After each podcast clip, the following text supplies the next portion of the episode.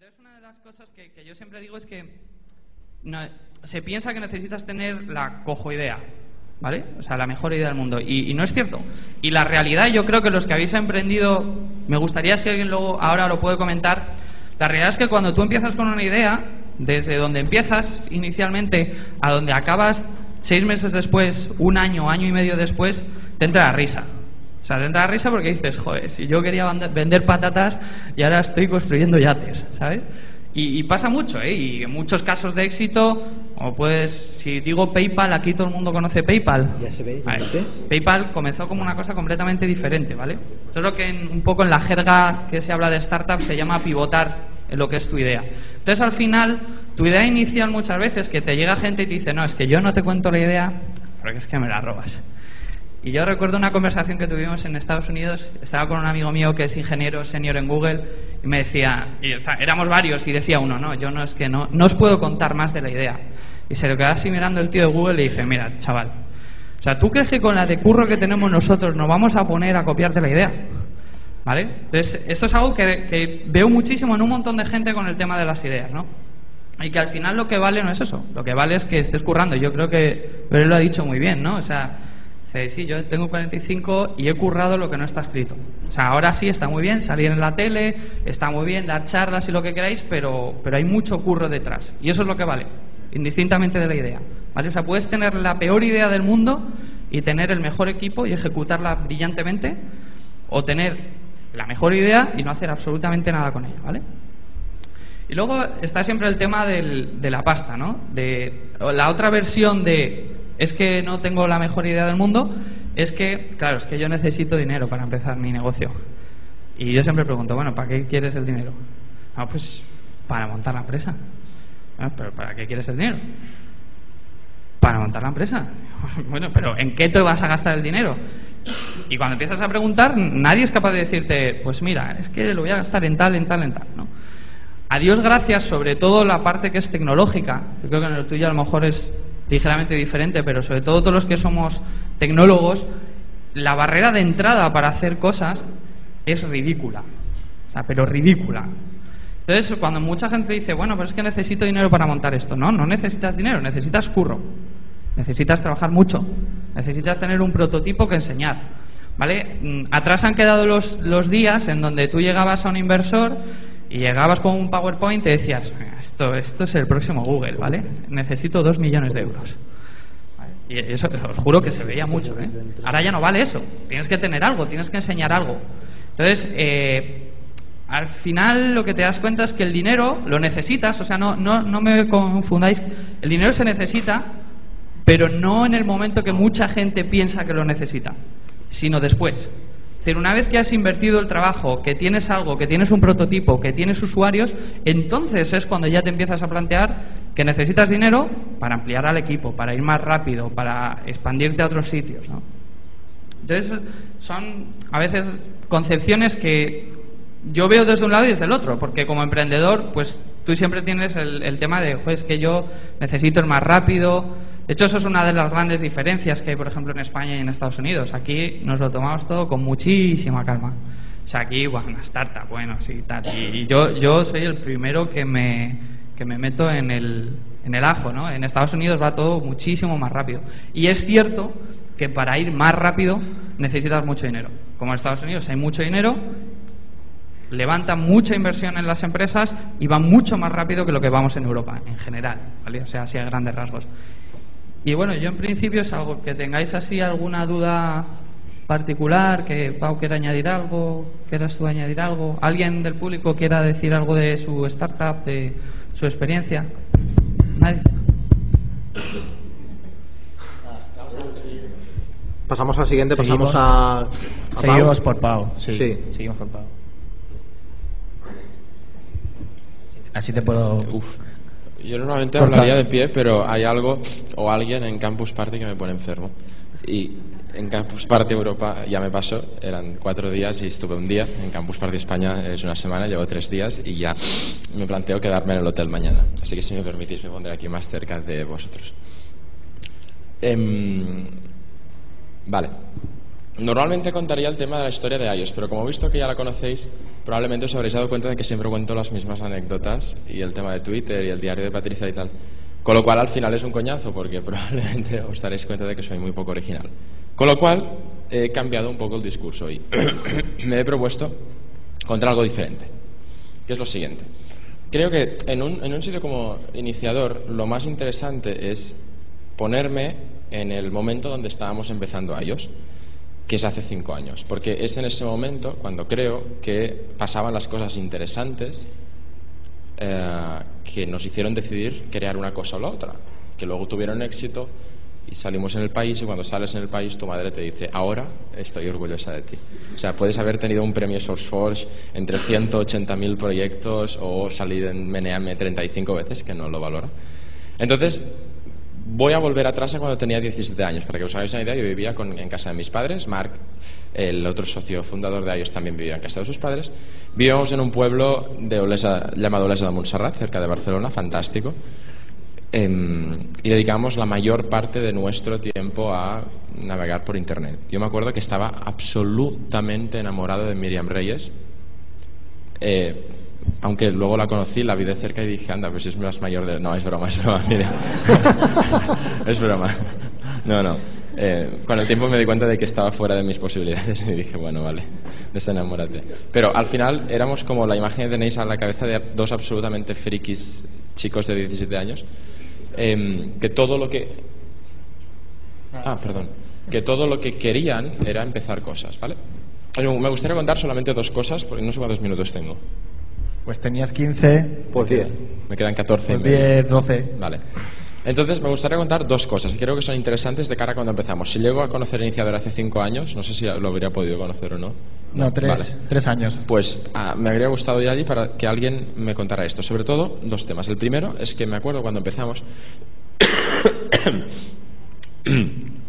me acuerdo cuando empezamos que. Eh, Mm, el, principal problema que teníamos era que nos juntábamos Mark y yo y el mensaje que nos dábamos el uno al otro es vamos a comernos el mundo. No, no, pero en serio, vamos a comernos el mundo. Y nos lo ah, recordábamos tanto porque al final, cuando salíamos de la burbuja, todo nuestro entorno, el 100%, le hace padres, hermanos, amigos, enemigos, mascotas, nos decían, es mentira, no os lo vais a comer. Estas cosas solo pasan en Estados Unidos. Claro, era una putada porque me acuerdo que nos poníamos en mi habitación y de verdad, es que nos lo decíamos. Y esto hay muy, muy, poca gente que se lo cree ahora, pero realmente nos encerramos y decíamos, oye, ¿qué vamos a hacer? Nos vamos a comer el mundo. Y nos lo recordábamos uno al otro durante unos 5 o 6 minutos, entonces salíamos motivadísimos y empezábamos a programar cosas. Y creo que la primera reflexión tendría que ser con esto, que es el entorno, que al final cuando tratábamos de empezar cosas, el único feedback que recibíamos era malo, porque nos decía la gente, es imposible. Es decir, las posibilidades de que realmente creéis algo que tenga un mínimo éxito, le hace mínimo éxito como que podáis vivir de ello, eh, con lo cual tengáis un mínimo sueldo a partir de esta cosa, son tan pequeñas comparadas con las enormes probabilidades que tenéis de fracasar estrepitosamente que no vale la pena intentarlo. Y este feedback, evidentemente, me lo da a mi madre, que, que me sobreprotegía como todas las madres del mundo, pero también nos lo daban los profesores de la universidad cuando les contábamos un año más tarde que estábamos empezando un proyecto y que nos íbamos a comer el mundo, nos decían, sí, sí, sí, sí, primero acabáis la carrera y luego os coméis lo que os queráis comer, porque es una tontería. Y un poco, para que veáis lo realmente negativo que era el entorno, yo me acuerdo que un día eh, yo estaba en primero de carrera, nunca he hecho segundo de carrera porque me echaron, con lo cual toda mi experiencia en la carrera fue hacer primero de carrera. Y empecé a autoexpulsarme de la universidad en un día muy peculiar que me gustaría compartir con vosotros. Hay un profesor de la, de la UPC, esto no es como las marcas, puedo decir su nombre, ¿no? Porque, vale, se llama Enrique García y es horriblemente malo como profesor. Eh, Pero eso no, tío. Ah, ¿no? Ah, pues la, pues la, ya está, ya está, ya está. Pues la segunda parte es todavía peor, ¿eh? vale. Vale, pues hay otro profesor que no es Enrique García, que... Sí que hizo un examen, ¿de acuerdo? Era un examen de computadores 1, que realmente es la clase que da Enrique García, pero es otro profesor, que, que me hizo un examen. Y yo me acuerdo que era el 13 ah, de noviembre, porque era el día que fundamos la empresa, 13 de noviembre de 2006. Y yo fui el día, una semana antes, le dije, oye, hay un problema con el examen de la semana que viene, de computadores 1, que es que... Mm, tenemos hora en el notario para fundar la sociedad limitada. Llevamos un año entero creando páginas web. eh, hemos conseguido 4.500 euros que hemos facturado en negro. Con estos cuatro, claro, si no tienes empresa ni eres autónomo, el Estado te da pocas opciones. Con estos 4.500 euros que, que, que tenés. No, pero que va en serio.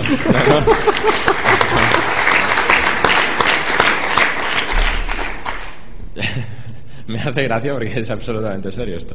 Pero eh, juntamos los 4.500 y le dije al profesor, tenemos que ir al notario a, fin- a firmar la empresa. Y él, con lo cual no puedo hacer el examen porque nos ha conseguido mucho el tener este día tal y, el- y ahí la única mm, bueno, gestoría barata que hemos encontrado ya nos cobra dinero para acompañarnos y demás. Y me dijo, sí, sí, no hay problema, mándame un email, dime que estás enfermo y te lo hago otro día. Entonces yo antes era como más, más eh, repelente, más todavía, y le dije, no me da la gana. Y entonces le dije, no me da la gana porque... Entonces le envié un email con los estatutos de la Universidad Politécnica de Cataluña impresos donde pone que hay que fomentar, los profesores tienen que fomentar la iniciativa creadora, emprendedora y tienen que fomentar que los alumnos creen empresas. Entonces el email le decía, tú me has dicho que yo te envío un email diciendo que estoy enfermo, pero resulta que la realidad es que tengo que ir a crear una empresa. El error fue que puse en copia al rector de la universidad. y ¿Cómo? No, no, evidentemente fue aposta en el sentido de que quería que el, el rector viese em, que, que- que, bueno, lo que estaba pasando. Entonces, entonces bueno, eh, puse en copia al, rector y, claro, el profesor se sintió como muy ofendido diciéndome, me están delatando. Entonces me respondió solamente a mí, ya te he dicho lo que tienes que hacer. Si no quieres, no lo hagas y atenta a las consecuencias. Y mi respuesta, no os la voy a decir, fue muy salida de tono, pero fue enfadada, normal, y volví a poner el rector en copia. Lo que pasa es que yo lo examen y me suspendió. Y que entonces me enfadé mucho, tal. Fui a hablar con el jefe de estudios, le conté, me dijo que yo tenía razón, pero que no podía hacer nada. y le dije, hasta que no solucionéis esto, no me voy a presentar a ningún examen. Dos, dos meses más tarde me estaban expulsando por haber suspendido todas las asignaturas. Con lo cual, esto es un poco. Ahí es donde empezó mi, exper- mi experiencia emprendedora. Y esto me llega al segundo punto, no me quedan muchos minutos, creo. Tranquilo, vas bien, vas bien. Vale. Que es el, el hecho de que creo que el, el- cinco años más tarde nos dicen que somos emprendedores y hasta a veces nos dicen que somos emprendedores de, de éxitos. Prometo que si os contásemos los fracasos que hemos tenido comparado con el éxito de ellos, nos dirían que somos emprendedores del fracaso porque han habido muchos más fracasos que éxitos. Pero nos damos cuenta de que hemos sido emprendedores. Entonces, realmente em, creo, por lo que he visto y la gente que he conocido, que nos convirtió en emprendedores el hecho que nos expulsaron de la universidad. Dicen que para ser emprendedor tienes que o divorciarte o que te expulsen de, la universidad o que pierdas tu casa hipotecada o que, bueno, es decir, cualquier cosa mala que te pase te convierte en un emprendedor, quiere decir que has empezado a, a, putearte en el sentido de que tienes que apostar mucho y recibir muy poco en los primeros años. Y eso es el momento en que empezamos. El, el segundo punto es más de, de la, de la vida como emprendedores de estos cinco años, porque vimos que llegó un momento, y esto creo que es interesante compartirlo, donde entre el segundo y el tercer año nosotros éramos los mismos, continuábamos haciendo el mismo trabajo, vivíamos en el mismo pueblo. En un pueblo, para que tengas una idea, muy pequeñito, eh, teníamos una pequeña oficina en la rambla del pueblo y la gente nos leía los periódicos, le gustaba lo que hacíamos, pero nadie entendía lo que hacíamos. Hasta tal punto de que nos veían por el pueblo y nos decían, anda, pues sois los de, los de eso de los ordenadores. Decíamos, sí, súper contentos de que te conozca. Decían, ah, mira, no me funciona el televisor, ¿podrías pasar por casa y te lo miras? Y con la nevera y tal, y así pues nos hicimos una imagen del pueblo que arreglábamos electrodomésticos y aprovechamos eso y, y empezamos a cobrar por ello. Pero el, el hecho de que la- de los cinco años hay un punto que me gustaría mucho remarcar, que es el entre los dos y medio y los tres años, que fue cuando empezó una carambola de cosas muy interesantes. Y fue cuando nos dimos cuenta de que en el fondo vivimos en un país, si me permitís, me refiero a España, eh, muy hipócrita en el sentido de que nos vino todo de golpe. Lo que nos habría gustado que viniese al principio o al final de todo, cuando iOS haya tenido un éxito brutal o haya sido un fracaso estrepitoso, vino en un momento peculiar, que fue cuando salió un artículo en el país, salió un artículo en el mundo, salió un artículo en expansión, y como estaba de moda hablar de iOS, empezamos a ganar premios. Y esto creo que es muy interesante con- contarlo en Petit Comité en un lugar donde nadie tiene Twitter y lo va a contar, porque la idea es que nos sigan dando premios. Entonces la idea es no hablar mal de los premios que te han dado. Pero creo que es muy interesante esto, porque al final la imagen que se da es que se dan los premios a los que ya están funcionando, pero realmente en todos los momentos donde estuvimos a punto de cerrar iOS, y hubieron unos cuantos, eh, en estos dos años y medio nadie nos reconoció nada. Y de hecho estuvimos a punto de cerrarlo por una sola razón, que era... em, Si lo cerramos ahora silenciosamente, probablemente nadie lo va a comentar, pero si lo cerramos dentro de medio año, de manera cuando el proyecto sea grande, todo el mundo va a decir, ah, sois unos fracasados. O él ya lo sabía. En España hay algo muy interesante que es el, señor que está desayunando con, pues, pues, con, su amada y está con y lee el periódico que ah, ha cerrado. Y dice, María, te lo dije, ¿ves? No estos chicos no tenían futuro, yo sabía que fracasarían. Y hay como mucha rabia, y de hecho nosotros la, la percibimos, a que alguien funcione, a que alguien tenga éxito en España. Y con la reflexión final, que es lo que comentaba, esto lo engrandece el hecho de que en un momento dado, cuando la gente ve, cuando alguien se ha mojado antes, empiezan a llegar. En nuestro caso, esto también pasa con los clientes. Cuando un ayuntamiento pequeño se ha mojado, al final, cuando el ayuntamiento de Barcelona se moja, viene el de Madrid y se moja y al final todos. Pero para llegar al primero, que es el doblez de Montserrat, tienes que pasar muchísimas más trabas que para llegar al de Madrid. Porque el de Madrid ya tiene un caso de éxito o con las grandes empresas. Hasta que no te viene un telefónica y empieza a trabajar contigo, las otras ni te miran. Entonces, ahora sí prometo que acabo. La reflexión final es, el único problema que yo creo que tendríamos que solucionar es hacer más cosas donde la gente que no ha tenido nada de éxito fuera la que empezara a funcionar. Porque si el Premio Nacional o el de los Príncipes de Asturias nos lo llegan a dar como futuras promesas, en plan, te lo damos, si en dos años no has hecho nada, te lo quitamos. Eso nos habría dado mucha repercusión. Pero como los príncipes no se van a mojar a dar un premio a alguien que, no hace nada, o que puede, es un potencial no hacedor de nada, eh, entonces prefieren no dárselo o esperar a alguien. Y esto tiene una parte muy buena, que es que te dan y lo acompaña mucho dinero y pues lo, usas para, cosas buenas, pero la parte mala es que al final... Em, todos los momentos donde realmente estuvimos cerca de cerrar el proyecto porque no nos lo creíamos, el no creérnoslo vino porque el, propio entorno decía no os lo creáis. Con lo cual mi mensaje es siempre el mismo, que es hay que empezar cosas, seguro, pero sobre todo hay que no hacerle caso al de al lado, porque el de al lado probablemente nos dirá, esto es una mierda. Y, nos quiere mucho, es nuestro mejor amigo, pero nos dirá, no vayas por este camino porque vas a perder todo, vas a dejar tu trabajo, no va a funcionar y demás. Con lo cual, al final, la mejor manera de continuar es poniéndose las orejeras de, de burro y decir, yo me lo creo, yo me voy a comer el mundo. Y si sois dos, realmente comentárselo al otro. ¿Sabes lo que vamos a hacer mañana? Nos vamos a comer el mundo. Y ya está, con esta introducción me vuelvo a sentar porque me encuentro un poco mal. Gracias. Muy bien, muy bien.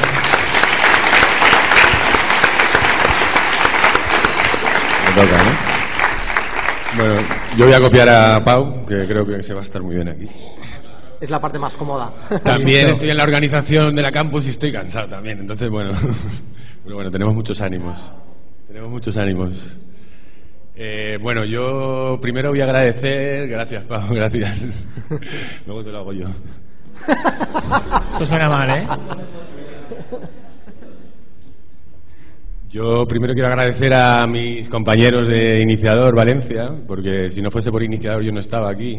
Entonces voy a contar mi historia personal, que algunos la conocéis, no toda, pero y, cómo a través de Iniciador eh, se puede emprender, eh, se puede conocer a mucha gente y bueno yo recomiendo Iniciador por todos lados. Soy el primer enamorado de Iniciador. Yo vengo vivo en Toledo. Eh, en las ciudades pequeñas es súper difícil emprender. Y bueno, eventos como este, desde luego, son los que ayudan a animar a la gente y a, buscar colaboraciones, amigos, eh, socios y de todo. Yo tengo 35 años, eh, se puede emprender a cualquier edad, como dice Bere, o sea, no me considero ni joven, ni viejo, ni nada. Estoy me da igual, me da igual, o sea, me da igual tener 35 que lo que sea. me da igual. Ojalá hubiese podido emprender con 20, pero me ha tocado ahora, que estoy encantado. Entonces, eh, yo empecé a trabajar con 20 años en, una oficina bancaria en la Caixa. Eh, estudiaba mi carrera y, bueno, ahora lo pienso y alucino, la verdad. He trabajado 10 años en una oficina bancaria, he llegado a ser director de, de banca mundo offline total y, bueno, eh, lo cuento esto porque ahora lo veo y, me ha servido para mucho, también para ver el otro lado, por ejemplo ahora cuando me hablan de qué malos son los bancos y, que no hay financiación y todo esto, pues entiendo perfectamente. Yo también trabajé en el banco en una, en una situación en la que todo valía un poco, digo, o sea, había mucha más facilidad que ahora, entonces pero sé lo que hay dentro de un banco, entonces entiendo cuando no nos financian o cuando no, no sé, cuando no nos hacen caso, la verdad que es muy difícil, ¿no? Entonces, yo hace cuatro años, cinco años, eh, me pasé a la banca online desde casa, me decidí cambiar un poco de vida, me divorcié. Ya está. A triunfar. Me he vuelto a casar.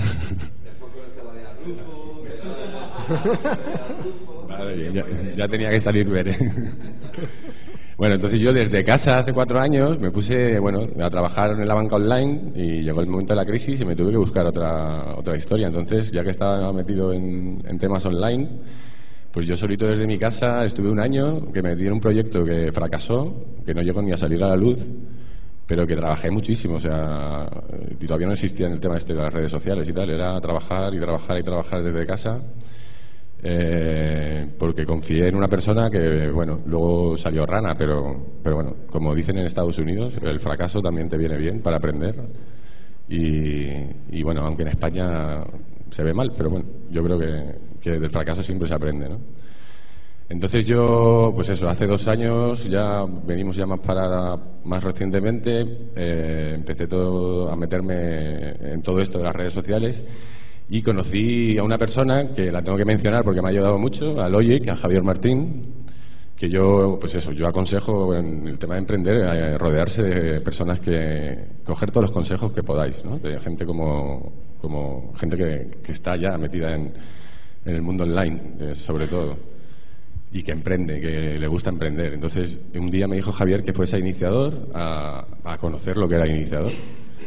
Yo jamás en la vida pensé que iba a emprender. O sea, yo en cuando estaba en el banco, pues yo decía, pues bueno, pues esto es lo que, no sé, me gustaba, ¿no? Pero, pero, pero eso, emprender no se me veía. Yo lo digo por si hay alguna persona aquí que, que todavía no ha emprendido, que está pensando en emprender, pues eso, que se puede emprender y que es maravilloso. Entonces, iniciador, yo ahora mismo digo que me lo ha dado todo lo que tengo ahora mismo. Eh, fui a Iniciador Madrid, eh, fui un mes, fui otro mes, fui al tercer mes y al cuarto mes me decidí organizar Iniciador en Toledo, que es súper duro, pero eh, gracias a un iniciador en Madrid conocí a- al que organiza conmigo Iniciador en Toledo, que es Ángel Luis Quesada, Gerito, y eh, pues nada, nos caímos muy bien y empezamos los dos a. Él es eh, desarrollador web avanzado, yo soy toda la vida de comercial, me considero comercial porque es lo que se hace en un banco más o menos.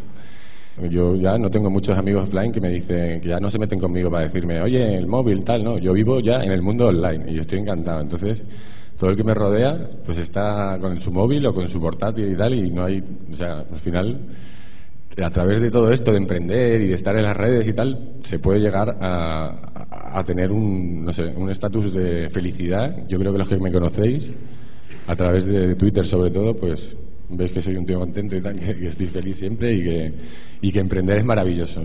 Lo digo así porque es lo que, es lo que siento. Entonces, eh, organizando Iniciador Toledo y estando en Twitter, en las redes sociales, eh, con Gelito, pues un día vimos un tuit, voy a contar ahora cómo, cómo nació Ventosfera, que es la empresa donde estoy ahora. Entonces, eh, vimos un tuit de, de Ana Santos, que es de Ventosfera, en, la que, en el que bueno, había creado una web. Eh, Ana Santos es la única fundadora de, de Ventosfera. Nosotros ahora nos hemos añadido como socios, pero la fundadora real fue ella, la idea original es de ella. Ella viene del mundo de los eventos offline. Y, y bueno, eh, un día pues un tweet, vimos la web de Ventosfera, Gelito de repente dijo, me encanta esta web, Él, eh, pensando en el tema de desarrollador, pues vio una serie de fallos y enseguida llamó a Ana para decirle que gratuitamente le hacía un retoque del blog que es Eventosfera y que, que le encantaba la web. Lo digo esto porque muchos, eh, eso, en los iniciadores, en Twitter y tal, el espíritu colaborativo es fundamental, ¿no? Y Gelito le dijo que también había conocido a un amigo hacía un mes y que se llevaba muy bien y que vendía publicidad y que era un comercial y que estaba en todos los eventos y que tal y que bueno, que podíamos funcionar. Al día siguiente, Ana vino de Bilbao, nos reunimos en una cafetería en Madrid y creamos Eventosfera, como, como es ahora. Así. Twitter, iniciador. O sea, es. Para mí es súper. O sea, emocionante decir eso, porque yo siempre he estado en ese lado y eh, me encanta contarlo desde aquí, para el que le sirva. Eh, Eso sí, hay que poner mogollón de ganas de eventos, tanto para publicarlos en la web como para ir, porque nos lo pasamos de maravilla, además. Entonces, eh, nació Eventosfera. Eventosfera, pues eso, yo lo que. te- tiene seis meses de vida, ocho meses, ¿no? Nació en septiembre del año pasado y desde enero estamos, estamos los tres juntos y somos hermanos ahora mismo, nos consideramos hermanos. Los socios pueden ser que te. Yo tuve uno que me la lió y ahora tengo dos que espero que no me la líen, pero que creo que no, estoy seguro. Pero estoy encantado y son parte de mi vida, o sea. mm, eso, mi vida online, yo la tengo, es mi vida offline también, o sea, el haber ido, el- es fundamental el ir a los eventos y como iniciador y tal, y, y- y conocer a las personas, ¿no? Para, no sé, yo lo veo todo desde muy adentro, soy así, y, y, bueno, lo que quiero decir es eso, que aconsejo desde Eventosfera y desde mi punto de vista personal a ir a eventos, a conocer a la gente, si queréis emprender, a escuchar consejos. Yo no puedo dar consejos, pero los que estoy dando son los que he oído por ahí, los he ido pillando y los hemos ido aprovechando. Eh, ¿Hacia dónde va Eventosfera? Para que sepáis. Pues bueno, nosotros estamos encantados de estar aquí en la Campus Party. Para nosotros es un privilegio. Lo estamos pasando de maravilla. Me emociono y todo, ¿eh? No estoy acostumbrado aquí. No estoy acostumbrado a estar aquí. Entonces, eh, hace seis meses o hace ocho meses, yo, mm, no sé, yo no me podía imaginar esto estoy encantado. Y, lo que quiero transmitir es que es eso, que se puede emprender y que puedes llegar a, no sé, a un estado de... Porque sobre todo es eso, ¿no? Estar dentro, eso, emprender, es súper duro. Yo trabajo en casa, me pego horas y horas y horas. Mi familia es la que lo sufre, pero yo he llegado a un pacto con mi mujer que, bueno, pues que, es, es así. Ella trabaja en mundo offline, trabaja mogollón de horas también, me aguanta, que, se- que vamos, que me aguanta demasiado, creo, ¿no? Pero bueno, contar con. Y bueno, yo también tengo una familia que me apoya en todo esto, pues igual que dice Pau, que estamos locos y tal, pero bueno, no, no estamos locos. El tema es que tenemos ganas y que, y que, y que, queremos, que queremos hacer cosas, ¿no? Entonces, ¿cuánto me queda? Todavía. Lo que yo quiero decir, aparte de ya haber hablado un poquito de Ventosfera, es eso, que emprender eh, es súper recomendable. Hay que, hay que rodearse de gente que, que para empaparse de todo, todo lo que saben, gente que ya sepa. Eh, ir a eventos es fundamental, conocer todos los que estamos metidos en el mundo online, en internet y tal. Como no vayas al evento y conozcas a las personas, mm, no llegas a, a vivirlo del todo porque, mm, como lo digo, o sea, el mayor ejemplo, habrá muchos más, pero Eventosfera nació de Twitter y de iniciador, lo vuelvo a repetir. Y para mí eso es un orgullo total, porque par- formo parte también de, iniciador, en el cual mm, somos una organización en la que colaboramos de manera gratuita, así lo digo, y encantados de hacerlo, para apoyar a todos los emprendedores que hay en España y que quieren hacerlo, porque Muchos hemos salido de ahí emprendiendo y ahora queremos transmitírselo a los demás. Y, y, bueno, y todo esto no sabemos dónde va a llegar, pero, pero yo creo que hay sitio para todo el mundo que tenga ganas de trabajar, de vivir esto y de, y, de salir adelante, ¿no? Eh, ¿Qué más os cuento? Que, Voy a parar ya. Voy a parar, voy a parar, ya está No pasa bien. nada, Yo podemos estoy aquí a ya, estoy aquí ya hasta sentimental. Bueno, a pasar a las preguntas. No te preocupes. preguntas. Gracias. Bueno, Pau quería comentarte.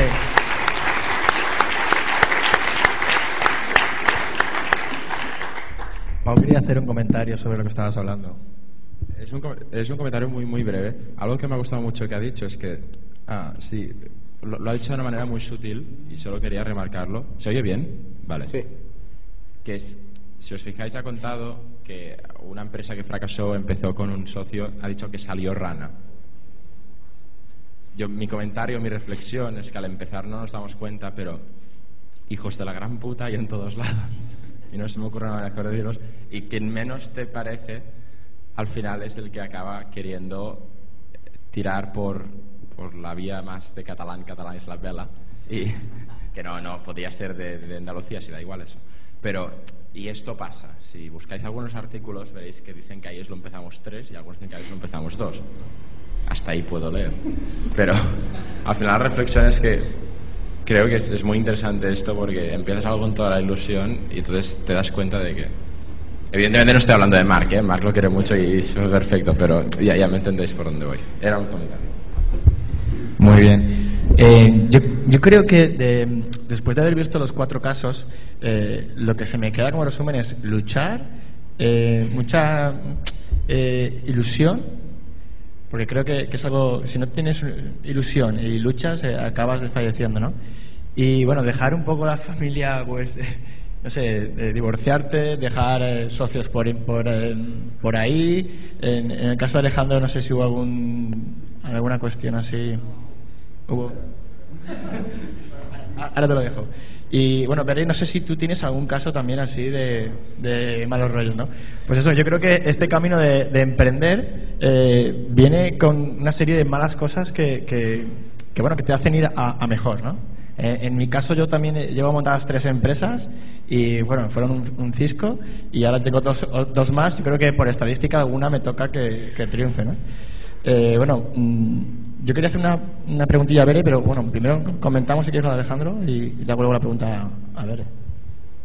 No, yo creo que prácticamente todos los que han montado empresas en un momento dado han pasado por mucho de lo que habéis contado.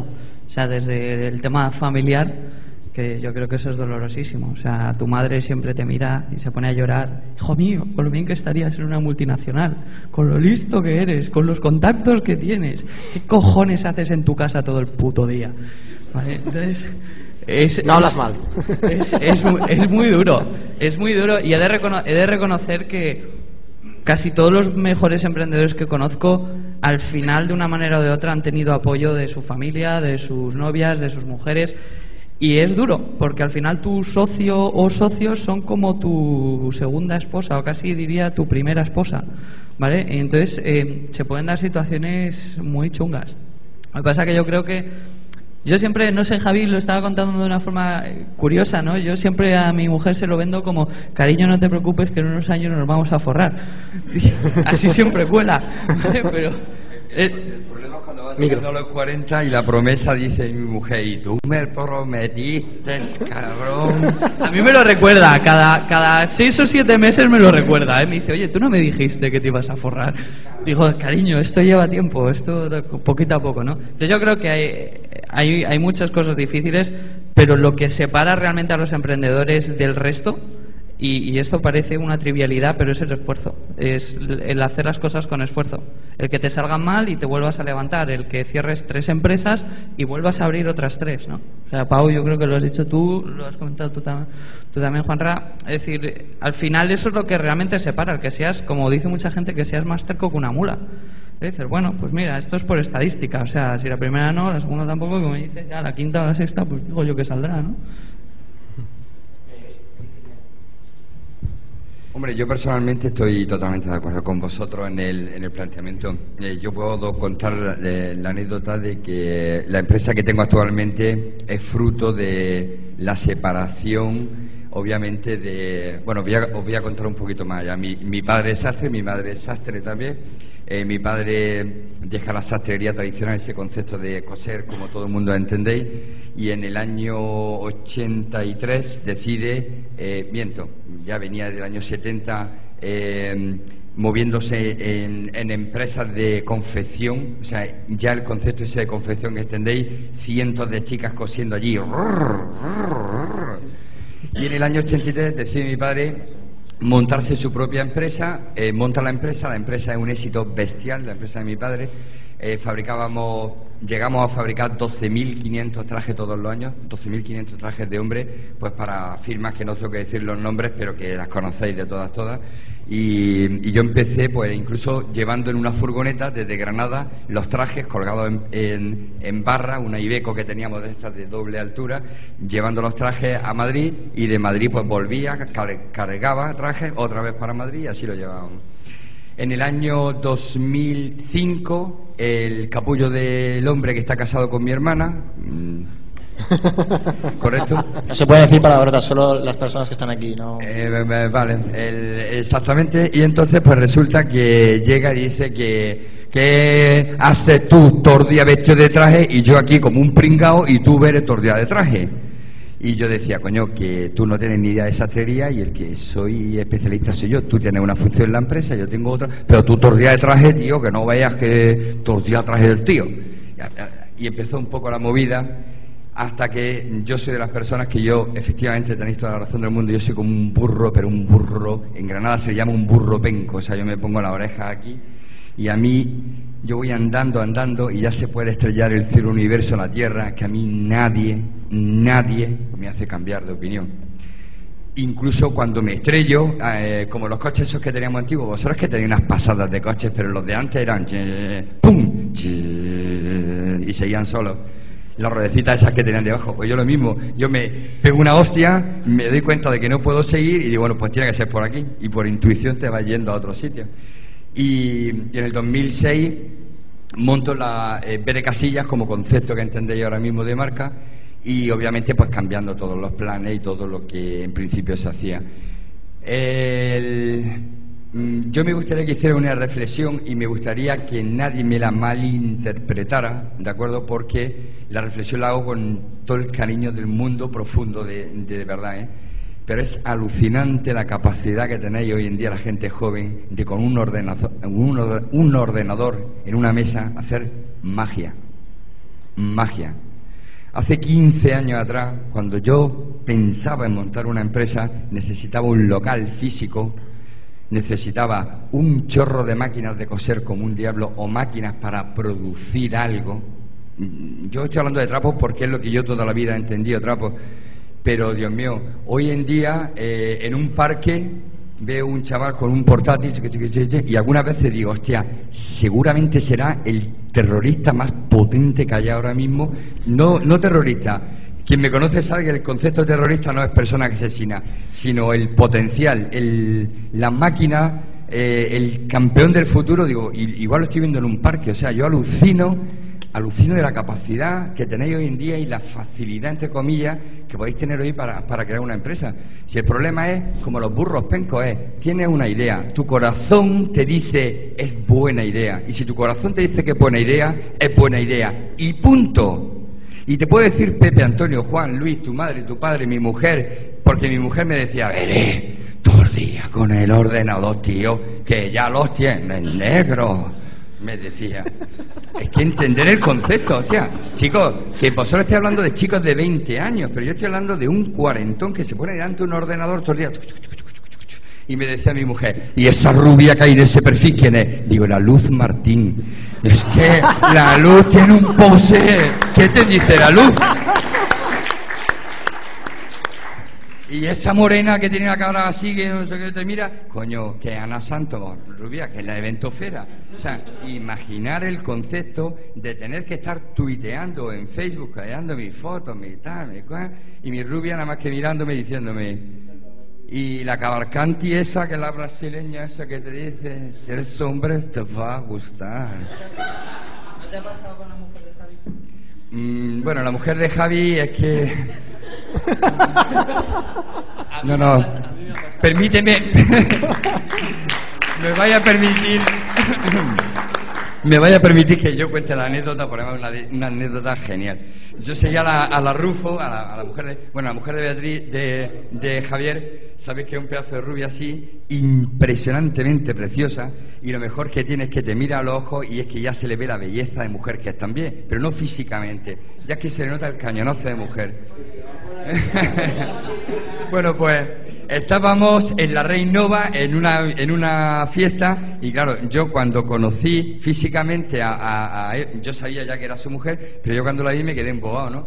Y entonces, pues ya me conocé que soy un poco zalamero andaluz y me encanta deleitar a las mujeres, que guapísima y tal. Y al lado, enfrente, había una chiquita que estaba así sentada y yo estaba, qué belleza, qué maravilla, qué preciosa eres. Y la chiquita me miraba. Dice, y tú eres la elegancia 2.0 y me estás dejando a mí. Y yo digo, hostia, qué verdad.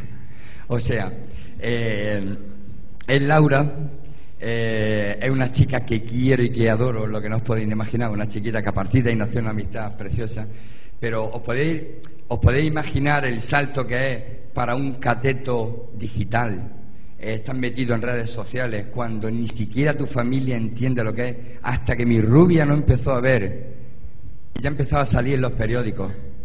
Y a mí lo que me ha comentado Pau es que me ha encantado. O sea, hasta que mi familia no empezó a ver que salíamos en periódicos, hasta que yo le dije a, a la rubia, rubia, estos son los billetes para Buenafuente, este es el hotel donde voy a estar. Dios mío, hasta ese momento era una guerra nuclear en mi casa. Y sin embargo, yo soy de los que seguí como un burro penco apostando por lo que hacía. Y fijaros, yo disfrutaba de Twitter más hace un año que lo que disfruto ahora. Porque ahora Twitter me desborda. Yo cuando tengo 2.500 seguidores, oh tío, qué bueno, eres magnífico, chapo, la marguete pario, la elegancia 2.0, ya no sabes si te están haciendo la pelota, si son gente que de verdad, de verdad te quiere y te aprecia, que te sigue de corazón. Cuando yo empecé en Twitter yo tenía mi reducto de amigos y aquello era corazón puro y duro. O sea, fijaros que la, eh, es un momento precioso el que estamos viviendo ahora, pero me quedo con el momento de inicio yo disfrutaba más como, como entidad humana con el momento de inicio, cuando yo me peleaba, porque ahora es fácil. Ahora me resulta más fácil. Ahora llega al país el señor Casillas, ¿le podemos hacer una entrevista? Ahora recibo un mail. Eh, en revista Emprendedores, queremos hacerle una a tal. Eh, eh, la revista Emprendedores de agosto, pues tengo ahí mi articulito. Que sí que mola, que yo no entiendo que mola. Pero la parte primera fue alucinante. Más, más que esta de aquí. Perdona que te corte. Y no te hemos hecho pregunta, ¿eh? Que lo curioso. Eh, la verdad. La verdad es que eh, a mí cuando, eh, cuando Bere habla me, me hipnotiza y, se puede tirar horas porque no, me encanta escucharlo, aparte del deje andaluz, que me encanta. Eh, lo que dice es una experiencia pura y dura. Pero creo que tenemos que dar también paso a, a la demás gente que, que está aquí, que pues, por un lado pregunten y, y ¿cómo? Claro, vamos a abrir el turno de preguntas. Creo que Pau quería comentar algo sobre, sobre lo que está diciendo. Mm, no te extiendas mucho. Ha sido antes del, momento sálvame, del contar a la mujer, de tal, entonces no, no sé si podemos volver atrás un momento mentalmente. Vale, es sobre el tema de, ser un cuarentón o no. Em, es que no, eso no tiene ninguna gracia. Eh, la, reflexión es que yo creo que, es algo que no es relativo a la edad y claro, mola decirlo cuando eres el joven, decir no, no es un tema de edad. Pero no, os lo digo de verdad. Eh, el tema de que la tecnología es para jóvenes yo creo que es una excusa en el fondo si me vas a dar la razón ya tan pronto, ya dejo el discurso. sí, vale. No, porque realmente em, yo, de verdad, que, que, al final mucha gente, no, yo ya soy mayor para esto. Es mentira. O sea, mi abuela tiene 80 años cuando aprendió a usar el ordenador y lo primero que hizo, que es un chiste y me lo han contado, digo, pero es que esto es cierto, de coger el ratón y meterlo en la pantalla y moverlo por delante, es decir, es que no veo para hacer clics. Eh, Ahora, cinco años más tarde, tiene 85 y si se le para el ordenador un día y no lo sabe arreglar, se monta una crisis que ni, ni Al Qaeda. ¿Cómo? No, no, y realmente, y no, creo que no programa ningún lenguaje que conozcamos, pero eh, no, no, realmente es algo que, que, no tiene ninguna edad. Y de el solitario pasó al YouTube, pasó al tal, y ahora mismo pero, pero me está viendo en streaming y me manda un mail. no, no, no, no, y es cierto, pero analiza lo que te voy a decir. Hace un año yo veía la campus, la campus party desde casa, ¿de acuerdo? Y decía, qué panza de grillado, macho, míralo allí. Estás tan friki perdido ¿En la sala hay alguien que tenga más de 60 años? Que levante la mano. ¿Tú tienes más de 60 años? ¿No? Luego no es un problema de edad. Evidentemente no es un problema de edad. Es un problema de actitud, de búsqueda. Eh, me habéis encantado, pero sobre todo la faceta que no conocía de Showman, de Bere, eh, llenas la pantalla tú solo, tío. Es, que te caes. Es el traje, es el traje. Y, el, y el momento sensible de Javi Monsalupe, tío. Nada, contigo ya he vivido cinco, ya me he llenado y eso creo que merece ese aplauso. Bien, en iniciador en Emprender Junts, el Día de la Persona Emprendedora, eh, bueno, Click y Pau, escenificaron su amor, etcétera. y, en fin, pa- paso página de eso, no cuento nada. Eh, no, hombre, es que era interesante saber si habéis llegado a algo más o se había quedado ahí solo. Como tenemos ahí al lado a Grau, que es el tuitero de Sandro Rosell y es de la candidatura, pues si tú también tenías algo que ver por ahí, ¿no? Está por atrás. ¿Está por atrás? No lo veo.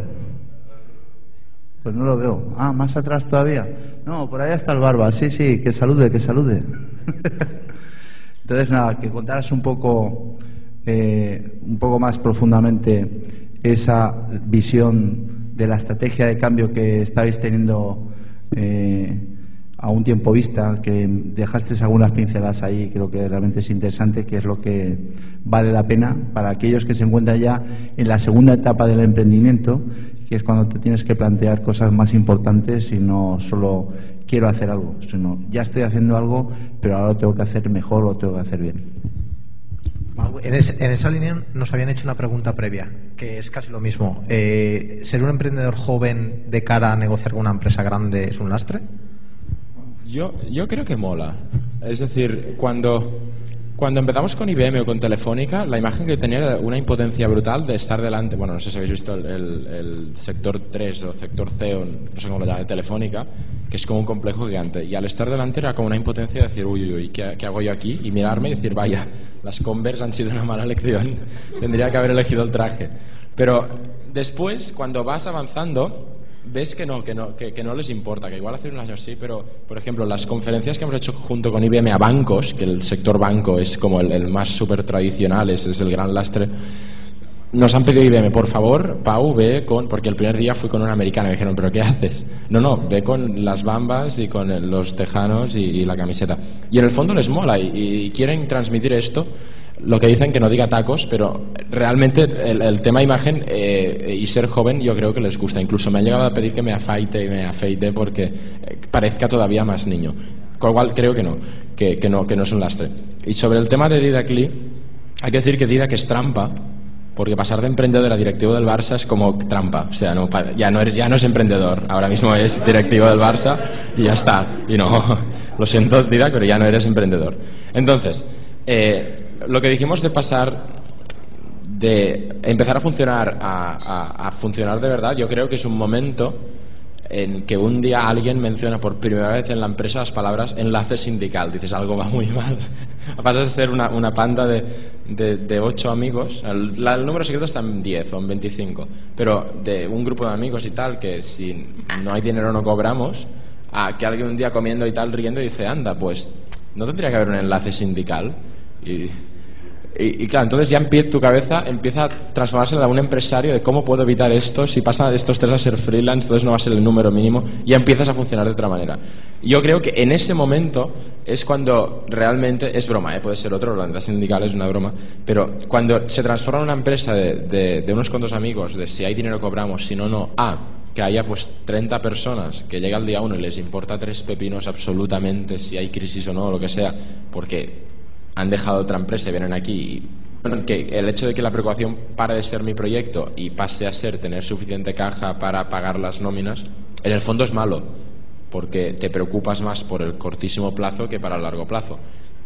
Cuando pasas a ser 200 ya te olvidas otra vez de las nóminas, ya pasas a pensar, pero ese impasse, y evidentemente nos, seguimos siendo 30, con lo cual frenamos en el, en el momento chungo, eh, creo que es cuando pasas de que algo empieza a funcionar a que está funcionando, pero entonces ya es una presión brutal, porque aunque te sigan llamando emprendedor, en tu cabeza piensas, cada mes que pasa, hay un número que siempre tienes presen- presente, que es si mañana cerrásemos la empresa, el coste de que todos nosotros nos vayamos a la calle, ¿qué sería? De 70.000 euros, no los tengo.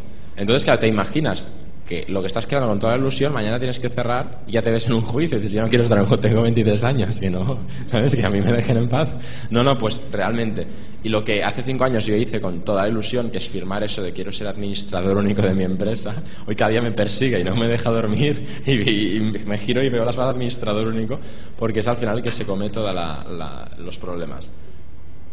Con lo cual creo que el momento es ese. O sea, eres una diferencia entre envejecimiento prematuro y frescura de ideas. Envejecimiento prematuro, nada. A ver, Pau, tenemos más preguntas. Yo, yo un, un segundo voy a añadir una cosa que Javi no lo había dicho y yo tampoco lo he dicho, es muy duro. Es muy duro para la gente que está ahí, porque además los perfiles de la gente que tienes es muy diferente cuando eres pequeñito que cuando empiezas a crecer, ¿no? Entonces lo que ves muchas veces, y yo lo he visto y se sigue viendo en Twenty con compañeros que tengo ahí, que la gente que empezó, a medida que va creciendo la empresa, va saliendo, porque ya no se sienten cómodos, porque ya es una dinámica muy diferente. Yo ya no entro a juzgar si es mejor o peor, cada persona disfruta más con uno o con otro. ¿vale? El problema que tiene Pau es que no te puedes ir. ¿no? Está, está feo. no, pero yo también lo he visto, ¿no? Y, creo que es muy duro. Y sobre todo, además, probablemente para el emprendedor que lleva el proyecto, ¿no? Ver cómo se va metamorfoseando tu empresa. ¿no? A ver, yo tengo una pregunta para vosotros que es, el- yo creo que el 80-85% de las, eh, de, las ideas emprendedoras fracas- fracasan por, porque no se les pone la ilusión que se les tiene que poner y se dejan las ideas un poco en, el camino. Yo creo que la gente hoy en día le cuesta trabajar lo que tiene que trabajar y has puesto un ejemplo que son los americanos, que dicen, no, los americanos sacan las ideas muy, muy deprisa a bases de dinero. Yo creo que no, yo creo que la capacidad de trabajo de los americanos en algunos proyectos nos superan a toda Europa. Y yo creo que la mentalidad hoy en día del emprendedor tiene que ser todavía muchísimo más de trabajar. No sé lo que opináis vosotros. Un comentario muy rápido, rápidamente. Yo creo que la ilusión es, cierto que am, es, totalmente cierto, porque al final nosotros cinco años más tarde intentamos mantener la ilusión del primer día. De hecho, los primeros 500 euros que ganamos los dedicamos a hacer pegatinas y hoy seguimos haciendo mejores, de mejor diseño, pero las, las hacemos a miles, antes las hacíamos a, a decenas. Pero ¿qué es la tontería esta? Cuando llegamos a Campus Party, Jordi y yo nos dedicamos a poner esta pegatina detrás de cada acreditación que veíamos. Ah, tres días más tarde, eh, en un evento informal, la prensa le preguntó a Campus Party si iOS era el patrocinador principal y había desbancada Telefónica, porque la mayoría de, de directivos llevaban la pegatina de iOS pegada. Estas tonterías, al final, yo creo que son, aparte de la crisis que generamos en dirección de Campus Party, que probablemente nos despedirá, eh, o Telefónica al menos, creo que esto muestra las pequeñas cosas que, de ilusión. Yo me acuerdo que el día antes de salir decíamos con Jordi, ¿pero qué cogemos? Una- no, no, vamos a coger mil pegatinas y las vamos a pegar a todo el mundo. Y esto ha conseguido que gente que ha venido a las charlas nos pida pegatinas. Estas tonterías, al final, yo creo que son lo, lo, lo que más ilusión transmite, que es, a, a ellos ha crecido, es un proyecto, todo lo que quieras, pero nosotros seguimos con la tontería de dar pegatinas a todo el mundo. ¿Y de dónde están las pegatinas, Pau? Yo no tengo. ¿Quién no tiene? Joder, qué chungo, macho, qué chungo. Tienes un compromiso, Pau.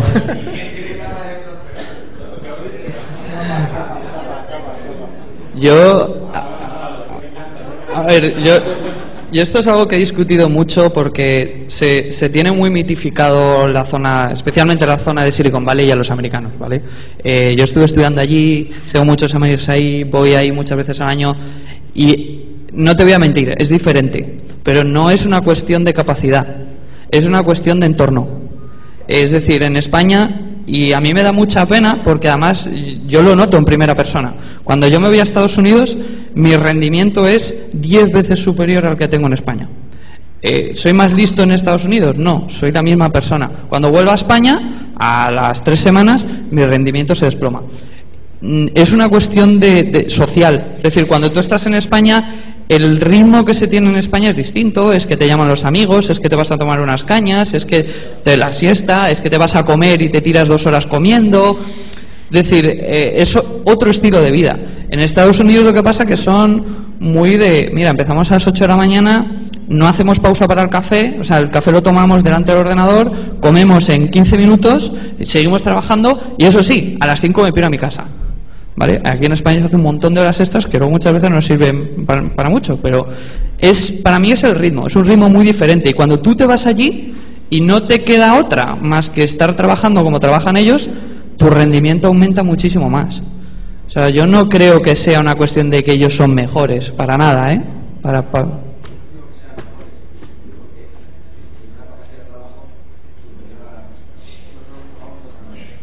Bueno, yo no sé qué decirte. Para ciertas cosas, yo, yo siempre hacía estas gracias con mis, con mis amigos americanos. El americano es, y me pasaba a mí en clase. Yo iba a clase y em, te- tenías que hacer un trabajo y tenías que hacer un análisis sobre una empresa o lo que fuera y decías, bueno, pues, pues de A a C, pues está claro, ¿no? Y el americano te miraba y te decía, no, no, no está claro, a mí dime cómo vas de A a C, ¿no? O sea, el americano es una persona que tiene siempre que tenerlo muy detallado. O sea, todos los pasos, si os fijáis, cuando hacen manuales, los- el americano es el, el que ama las listas.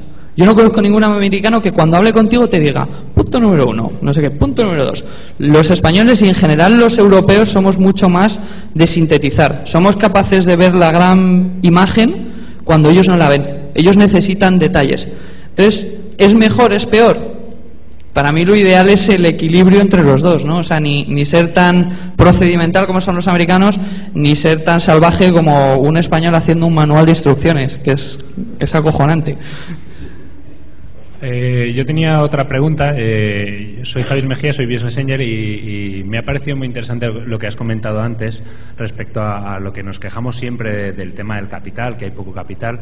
Me gustaría lanzaros una pregunta a los que estáis ahí arriba, que es eh, ¿con cuánto capital, cómo lo conseguisteis, cómo empezó la cosa? Y después, ¿cómo veis ahora la posibilidad de conseguir capital para nuevos proyectos? Si es más difícil, es menos. Algo facilito.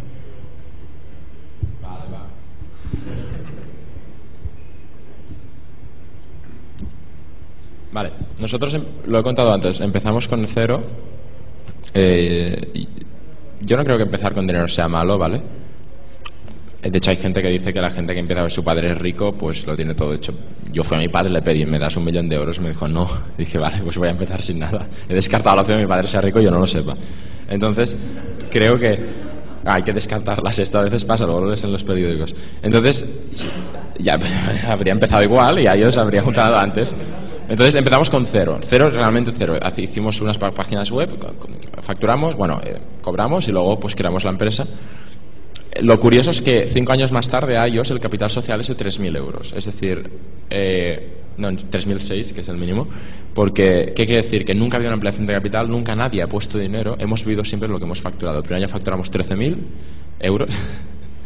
Eh, el segundo año facturamos 130.000, el tercer año facturamos 350.000, el cuarto año eh, 600.000, etcétera, etcétera, etcétera. Entonces, al final, eh, todo lo que iOS es es de lo, que, de lo propio que ha vendido. Esto tiene una putada, que es que si empiezas algo hoy, o tienes tres años de ventaja porque te inventas un mercado y da la casualidad de que luego funciona, o probablemente alguien te pasará por encima. Y tenemos problemas para, pues, pa- para poder seguir creciendo.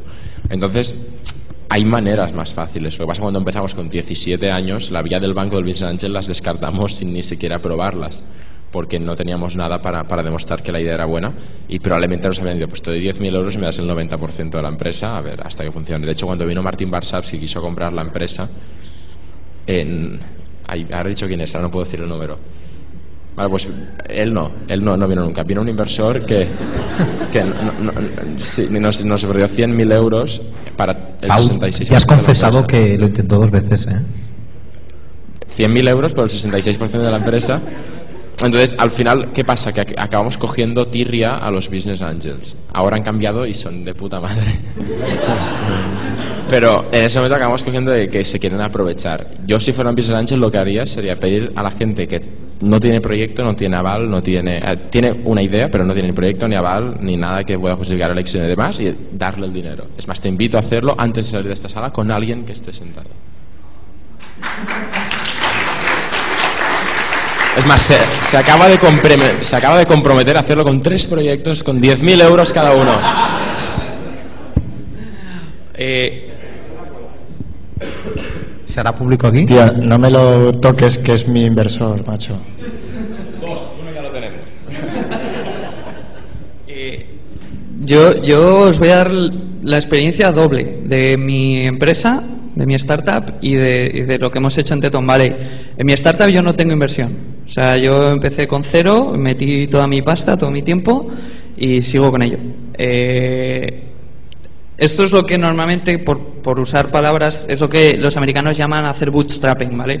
Eh, yo soy un... Yo creo en ello. Creo que, igual que ha hecho Pau con iOS y hace muchas otras personas, creo que es la mejor forma de empezar una empresa. Ahora, también es verdad que es la más dura. Es durísimo. Es durísimo. Son momentos de frustración en donde ves al tío, al niño de al lado que tiene 23 años y que ha levantado 4 millones de euros. Dices, hijo de puta. Y de repente tiene 15 tíos, una oficina cojonuda y dices, ¿y yo por qué no tengo eso? ¿Vale? Entonces, eh, es verdad que vas más lento, es mucho más duro y tiene mucho más riesgo. Pero también es verdad que mantienes mucha más la propiedad de lo que tú estás haciendo. Lo que suele pasar muchas veces es que en un momento dado, cuando tú ya tienes mucho hecho y puedes empezar a negociar, entra capital de, de, fuera, ¿no? Entra inversores externos, pero tú ya tienes con lo que negociar. O sea, tú ya no tienes un PowerPoint en donde el inversor te puede decir, ah, me quedo con el 60%. ¿Vale? Es decir, tú ya puedes decir, oye, no, mira, es que yo he metido aquí tantas horas, tanto esfuerzo, tanto dinero, y perdona, pero tú te quedas con un 5%, un 4%, y ya es diferente la historia, ¿no? Y del lado del de Teton Valley nos ha pasado lo mismo. Eh, es más, de hecho, esto es todavía más curioso. Cuando montamos el proyecto, nosotros estábamos buscando sponsors porque la, primera edición la pagamos nosotros de nuestros bolsillos. O sea, esto ya ni siquiera fue de la empresa de Okuri que puso pasta, no, no, o sea, de nuestros bolsillos. Y nos pagábamos los viajes y pagábamos las pizzas nosotros y tal. Y, y, empezamos a buscar gente que nos sponsorizara y se nos cayó muchísima gente. Y al final llegó un momento donde dijo, mira, ¿sabes lo que te digo? Que para, para tener quebraderos de cabeza, prefiero seguir pagándolo yo. Y bueno, ahora empieza a pasar lo contrario. Ahora nos empiezan a llamar, pues como te hace famoso como tú, ¿sabes? En la tele y tal. Y entonces ya te empiezan a llamar y ya te ofrecen, ¿no? O sea, ya tiene, pero ya es diferente porque ya tienes posibilidades para negociar. Es un poco lo mismo. Yo rápidamente, a mí cuando mmm, no sabéis el trabajo que me costó eso de startups, eh, en, para mí, cuando yo de toda la vida era un localillo para poner un negocio, pero eh, el startup no eh, A mí me gustaría dejar una reflexión a Paul y eh, me gustaría eh, hacerte un poquito tiempo si dentro de 10 o 15 años te vuelves un potente económicamente eh, ¿Terminará siendo alguna vez Business Angels?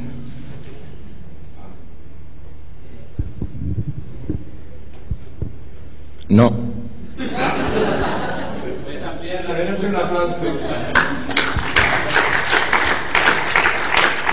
Eh, eh, mm, realmente no. no. No, no, pro, probablemente sí, porque es, un poco el camino que la gente sigue, ser emprendedor, ser empresario y después otra. Hay, hay, entonces tienes dos caminos. Hay, eh, son como los libros de si haces esto, pasa a la página 56. Pues si tienes todavía ganas de tal, monta otra empresa y empieza de cero. Si no, eh, vuélvete Business Angel y, y pon pues el, el, la, la, apuesta es como la, la ruleta. ¿Habéis visto? Ha entrado el fundador de, de, campus y se ha llevado a la fundadora, con lo cual esto va, era, era, una reflexión.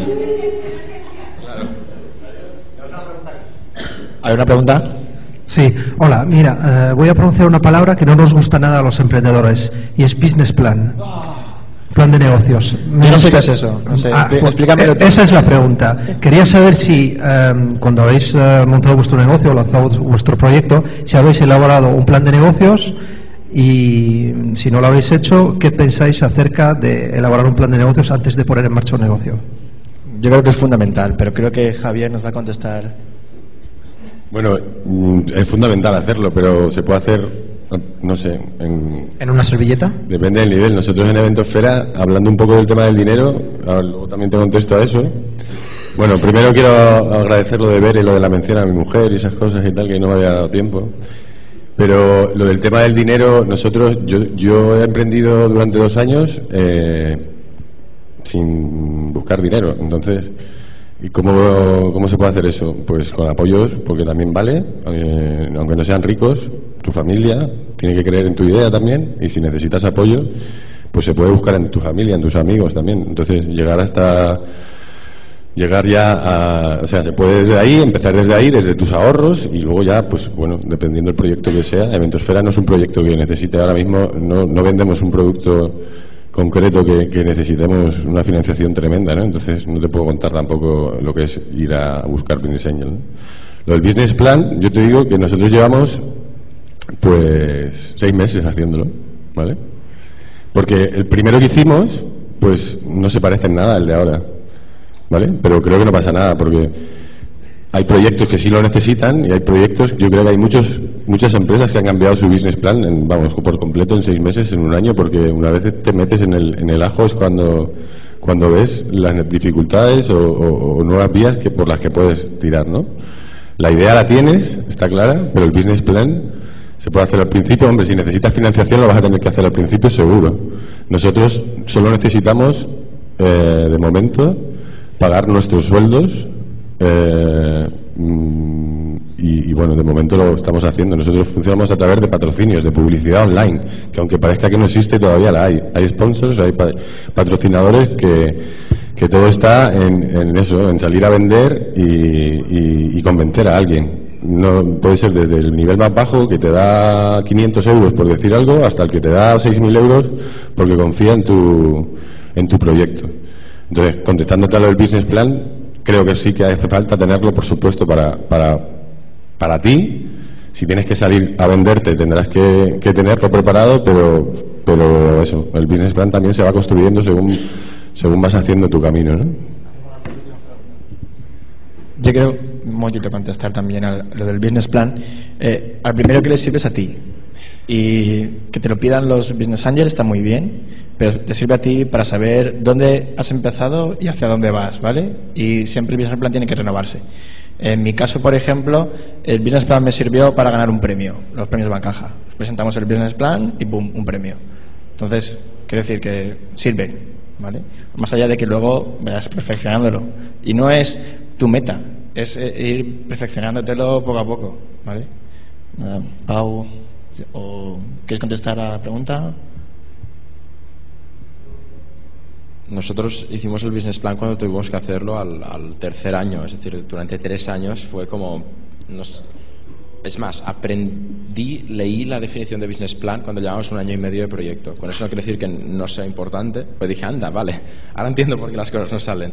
Pero no, digo que no sea importante, sino que, que se pueden empezar cosas sin tener que ponerte a escribir un documento de 70 páginas donde el principal objetivo sea convencer a alguien de que tu idea es buena. Yo creo que si eres capaz de explicarla o incluso de crear un prototipo, el prototipo se vende por sí solo. Cuando Martín Barsaffi quiso comprar no teníamos business plan, lo, lo- lo que hizo fue entrar en la web y probarlo y le gustó. No lo suficiente como para valorarlo por algo más, pero, pero la idea es que le gustó. Si le llego a mandar un business plan de 50 páginas donde se habla de a futuro, probablemente no le habría eh, interesado para nada. El business plan es una mierda, ¿vale? No, no, es verdad. Yo eh, estoy, estoy con lo que ha dicho Juanra. Creo que es un ejercicio personal para ti, para aprender dónde está la Tierra y dónde estás tú, ¿vale? Porque muchas ideas y proyectos empiezas que estás aquí y de repente cuando empiezas a hacer números y tal dices, joder, qué chungo va esto, ¿vale? Entonces es un ejercicio personal. Eh, en Estados Unidos esto ya lo han aprendido. O sea, tú a un business angel o un venture capital, como le des un plan de negocio de más de 10 hojas, es que ni te abre la puerta. O sea, ellos lo que quieren básicamente es ver que tú te has sentado, has empezado a analizar de qué va la movida y que más o menos tienes una idea de cómo vas a hacer el dinero.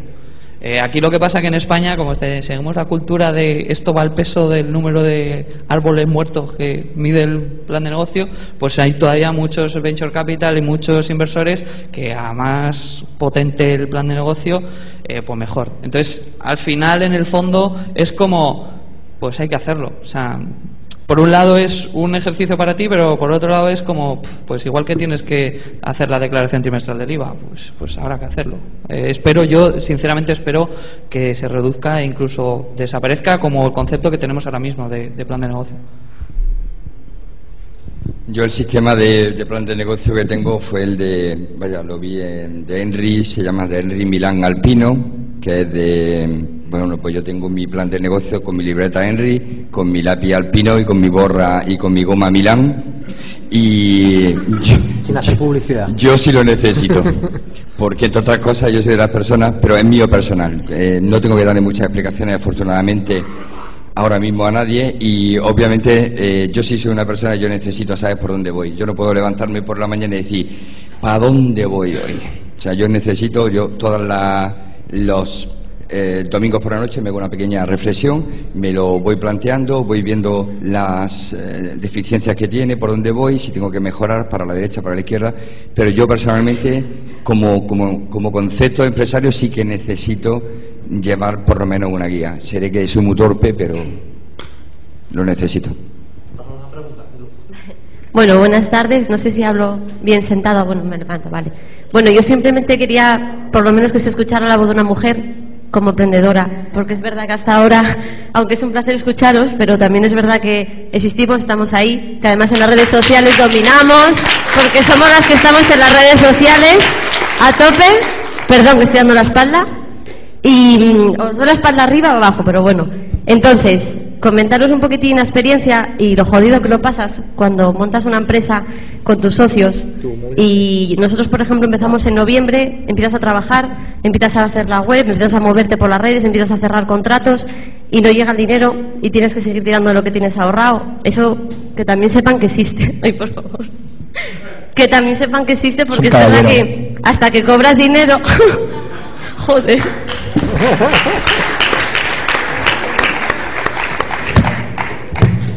Ya está ver haciéndole pasar un mal rato a la chica. Entonces, si lo llego a saber, no pongo la falda tan corta. Si por eso te subido arriba tantas Bueno, lo que estaba comentando. Que, pero aquí, que aquí igual hay una distancia no prudente.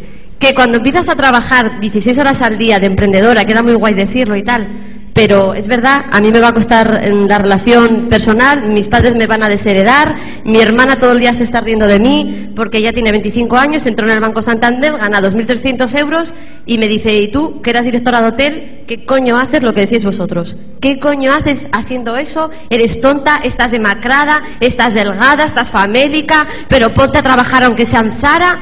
Pues no me da la gana. No me da la gana. Tengo una idea, es buena idea lo que dices tú. Y me da igual que mi padre y mi madre no me apoye. Algún día ya vendrán. ¿Eh? Ya vendrán. Entonces, Luz, Luz. yo... Joder. Pues, siéntate aquí, siéntate aquí, vente aquí.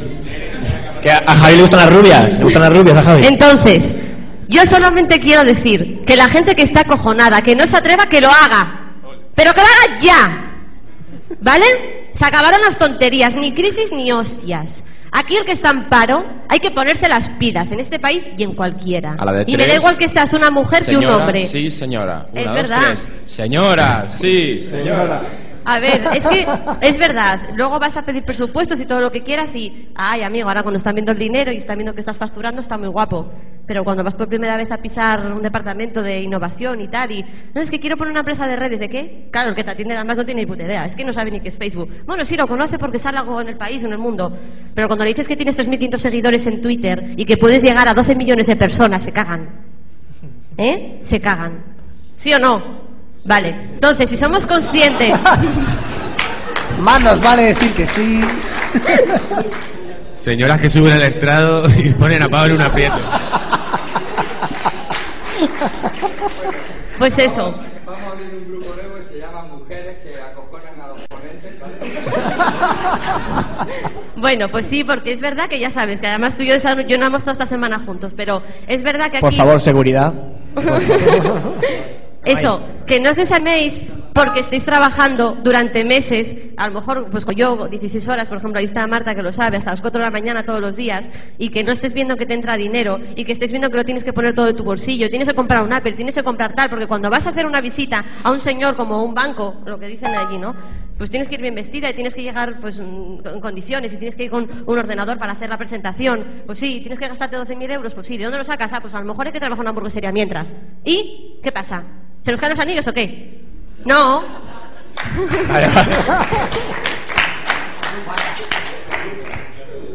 A ver, y- bueno, ah, perdón, la pregunta, la pregunta, la, pre- la pregunta, eh, la pregunta. ¿No le des el micro? La pregunta simplemente es que llevar, estos ¿eh? iniciadores se tienen que promover a nivel, por ejemplo, en Asturias es verdad que tenemos uno todos los meses, geniales, pero imaginaros en, en pueblos lo difícil que es como yo. Yo vivo en un pueblo que tiene 4.000 habitantes. Voy a confesar aquí que soy concejal, además, y soy concejal de Policía, Seguridad Ciudadana, por eso soy así. Eso explica muchas cosas.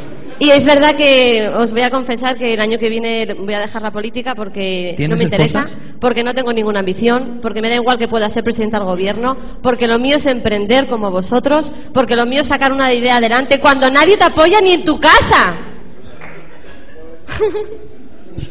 ¿Había pregunta? Ah, vale. Vale. Juan, eh, Yo- yo quería cosa. comentar, espera, espera, queríamos comentar una cosa. Eh, hay gente que igual no se ha inscrito cuando ha entrado porque para el tema del sorteo. Si alguien no se ha inscrito al final, hay un ordenador y antes de que termine la ponencia sería interesante, si quiere participar, Sí, que tenemos aquí nuestro ebook, ¿eh? ¿Y pre- preguntas de Twitter de gente Sí, que ve el me preguntas. Una- una- un, un inciso. Tenemos aquí a, a- a Empar, que es de la Asociación de, de, de- No, no, no, no. De mujeres emprendedoras, de mujeres emprendedoras y empresarias, ¿es? No sé si lo he dicho bien. Y bueno, hablé con ella ya para hacer un iniciador con una mujer, porque realmente nosotros no hemos hecho ninguno. Y bueno, te, la- te lanzo la, la- no sé, la, misión que, me, que, que dice Luz de, de las mujeres de que también tienen que emprender, ¿no? Que, que nos traigas una, un ejemplo, ¿no?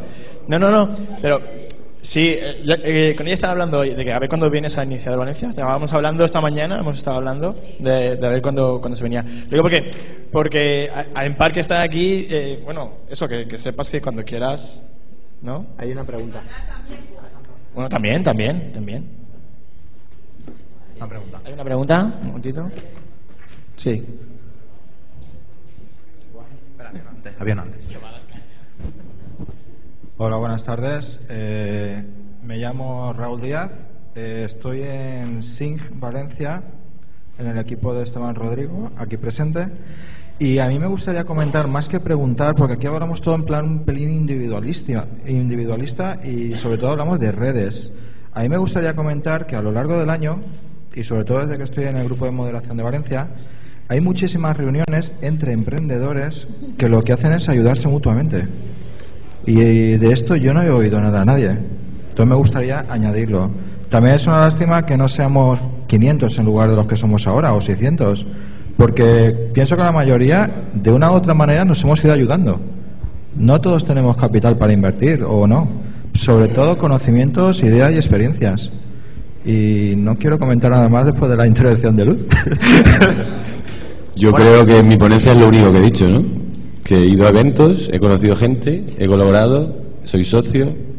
O sea, ini- iniciador es eso. O sea, de verdad, yo, de verdad, o sea, aparte de Eventosfera, he trabajado con Javier Martín en Logic, en su empresa en Inventa Internet, y todo ha sido, todo, o sea, todo, de ir a eventos, todo, todo, todo, todo. O sea, que no individualista, o sea, colaboraciones eh, y para eso es- y el formato iniciador es para eso. O sea ahora cuando salgamos todos por la puerta todo el mundo sabe que tú eres Raúl vale entonces al final se convierte todo se convierte en, en- en- en que ya tú sepas hacer ese, ese contacto y en convertir el contacto y el primer día no vas a no vas a asociarte con nadie pero te lo tienes que currar tú De, de todas formas, me gustaría comentar que, que sí que hay, aparte de iniciador, hay otras iniciativas públicas y privadas con más o menos éxito eh, para ayudar a emprendedores. Iniciador es un paso. Existe el caso de Tetuán Valley. En Valencia se, está, se ha constituido para que esté operativa en septiembre una asociación centrada en eso, que, se que sea Valnet, Comunidad Valenciana. Está Ideas, los tenemos aquí representados, que también ayudan a los emprendedores. Sí que hay bastante como todo, mm, nunca suficiente, ¿no? Vamos a pasar a, otra pregunta. ¿Cómo vamos de tiempo? Eh, yo no sé si... como el culo. No, ya, pero bueno, creo que no hay, no hay ningún evento después, ¿verdad, Belinda? ¿Sí hay? A las 10. Ah, no, pues tenemos tiempo. Eh, no digas que si los dejo aquí, aquí... Vale, vale, vale. Bueno, pues hacemos ya las últimas preguntas y vamos a... Vale. ¿Eh? Vale, vale. Hola, buenas. Yo soy Gutiérrez Carlos, soy de Zaragoza. Sí que he tenido la suerte de estar en otros iniciadores de otras ciudades, con lo cual puedes ver la comparativa. Eh, primero decir que lo que ha dicho Luz, aunque lo haya dicho gritando de la manera que queramos, eh, los que hemos emprendido sabemos que es verdad, que inviertes muchas horas. Yo lo del business plan comparto con vosotros que, que es un coñazo, pero cuando he ido a pedir una subvención o a una institución, el apoyo lo he necesitado. Y no 70 folios. Al final lo necesitas tú para ti mismo, uno de dos folios, en el que más o menos tengas la idea de quién soy y a dónde quiero ir. Mi pregunta va en el tema de la gestión de socios. Yo, en mi experiencia, sí que tuve, tuve una socia, en noviembre se fue y en enero constituí otra SL. Mi pregunta es, eh, vosotros en el día a día, los que tenéis socios, ¿cómo gestionáis esa, esa experiencia? ¿no? ¿Cómo consigues eh, mantener el equilibrio? Porque al final también estás eh, todo el día, al final estás en tu día a día con personas. Mira, nosotros... Con cariño. Sí, con cariño. Eh, nosotros somos tres socios. Uno vive en Bilbao, otro en Toledo y otro en Madrid. Eh, el cariño lo, lo hacemos online y nos vemos cuando podemos. Gestion- pero vamos, eh, eso. Al final puedes tener socios, verlos todos los días o no verlos. Entonces, emprender cada uno en una ciudad, eh, gestionar los socios, depende, está claro que depende, es que mi caso es así, ¿sabes? Entonces, si estos son tres socios que estás todos los días en la oficina, está claro que es otro, ¿no? Nosotros la gestión, al final, un socio hay que intentar, se convierte naturalmente en un amigo, yo creo, por lo menos es lo que buscamos nosotros. Y, porque al final tienes que compa- compartes mucho más, es igual que cuando vas a una oficina, a un colegio, tal, al final estás más tiempo que en tu casa, que con la familia, ¿no? Entonces, la gestión de socios es fundamental y contarse todo, y al final es la misma empresa. Todo el mundo tiene que saberlo y tienes que estar conectado 24 horas. Nosotros tenemos la suerte, somos tres socios, cada uno en un sitio. Una tiene insomnio, está por la noche trabajando, otro se levanta muy temprano y bueno, pues al final es conjugar. Eh, Ana es eh, parte SEO, Gelito es desarrollador, yo soy comercial. Hay que buscar, pues, igual, equilibrio entre los tres. Por supuesto, siempre hay alguna polémica, pero me callo, vale. Que he terminado, he terminado. no pasa nada. Pau quería hacer un resumen muy breve. Una- Final del todo. Vale, pues hacemos el sorteo entonces. Es que ya estamos ya, son las nueve y, y La eh, última- Maristela, ¿tienes por ahí? Tenía la última reflexión. Sí, p- muy breve, por favor, porque ya estamos fuera de tiempo y tenemos que hacer el sorteo. Vamos a ver, son cuatro reflexiones muy breves. La primera, eh, el business plan, el plan de negocio es una mierda, pero es una mierda imprescindible si tienes socios para que todo el mundo sepa dónde quiere llegar y lo que quiere ser de mayor. Si no, lo que conseguiréis seguramente es eh, que se separe la empresa. La segunda es que montar una empresa es como tener un hijo. Tienes que saber que algún día se irá, crecerá y tendrá vida propia. Os quejabais de que una empresa cuando crece eh, cambia. Ojalá podéis tener muchas empresas que puedan cambiar. Eso significa que han sobrevivido. Pau, has hablado de los Business Angels. Estoy en la Asociación Valenciana de Business Angels. Tengo que defender la figura de forma muy breve. Un inversor es un señor que intenta poner dinero en una empresa y recuperar eh, ese dinero con creces. Los hay buenos, los hay malos, hay auténticos hijos de puta y hay auténticos tontos. También puede ser una señora. Señor o señora, perdón. ¿Habéis visto? Ahora ya nadie se ha fijado en lo que ha dicho. Es broma, es broma. Y la última, eh, hablabas de, hablabais del entorno. El entorno puede ser bueno o malo. Igual que en Estados Unidos el entorno favorece el emprendedurismo, aquí en Valencia quizás el entorno desfavorece el emprendedurismo. Eh, el otro día conocí un emprendedor del entorno tecnológico. eh, me comentó que estaba facturando un millón y medio de euros y cuando le pregunté quién había invertido me dijo que nadie, sencillamente eh, había tirado de tarjeta de crédito. Tan sencillo como eso. Perfecto. Mm, Perdona que te cortes, que si no. Sí, hacemos el sorteo. Hay 56 eh, inscritos. Vamos a dar a ver, generar el número. 56, el último. El 7. El 7. Bueno, vamos a ver los inscritos. Bueno, eh, espera, un momentito. Eh, sube, que suba eh, eh, en el G-System. Eso- Para darlo, ¿no? No sé.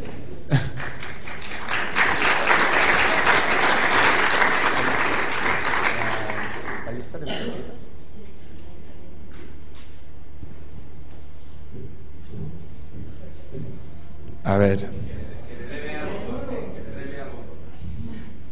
Dale tú el botón, dale tú el botón, que ya transparencia. O... Vale, pues nada. Eh, No, perdón, micrófono. Pues el agraciado es Alexis Parrón. Aplausito.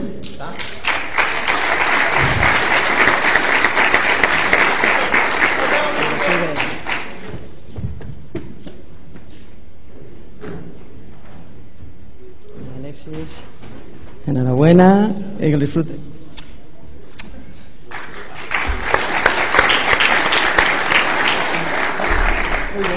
Pues para cerrar, a ver. Momentito que, que nuestro showman quiere hacer la reflexión final de... ¿Es él? Yo solo tengo una reflexión muy rápida de todo esto, aparte de que tengo la- las pegatinas, por las dejaré ahí. por- no, no hay para todos, pero las dejaré aquí en el sentido de que, de que somos catalanes y tenemos un número limitado. Eh, solo una reflexión final de, este iniciador. He estado siguiendo todo lo que se decía en Twitter y he visto que del resumen de todo lo que he dicho solo se ha sacado una cosa, de todo, todo, todo. Que es que, el, comentario que he hecho de que estaba enamorado de Miriam Reyes cuando empecé. Entonces yo lo que quería era proponer de la manera más humilde del mundo que, que subiera Miriam, me diera un beso en la boca y pasaron a ser Iker y Sara Carbonero del mundo friki y nuestro vídeo probablemente saldría más en, eh, que YouTube que todo ello. A ver, Miriam, por favor. Vi- visto que no quiere, voy a probar de otra manera. Bueno, eh, de nuevo agradecer a todo el mundo. No sé si Alejandro quería comentar. Simplemente eso, agradecer a todos por haber venido, sobre todo a los ponentes por haber dedicado su tiempo, los que han venido explícitamente a estar con, con todos nosotros y contaros la experiencia, a los patrocinadores, a Energy System por el regalo que, que ha otorgado y a Campus Party por dejarnos, en este caso, eh, celebrar iniciador en Campus Party. Por mi parte nada más. Pues nada, muchas gracias. En, septiembre nos volvemos a ver. No sabemos si, si me refiero al iniciador campus, creo que no. Eh, nos volvemos a ver. eh, en nada, estar atentos al blog y no sé si. Es que no tenemos ya tiempo. Ah, Quien quiera pregunta quedarse a cenar, Normalmente cena. iniciador, luego nos vamos a cenar. no, perdón, normalmente iniciador eh, hace un networking, eh, charlamos, cambiamos tarjetitas eh, y vamos a cenar. No sé, quien quiera venirse a cenar, pues ahora fuera nos organizamos y vamos de cena. ¿Eh? En el Aqua, vaya. O sea, donde siempre. Pues muchas gracias, ¿eh?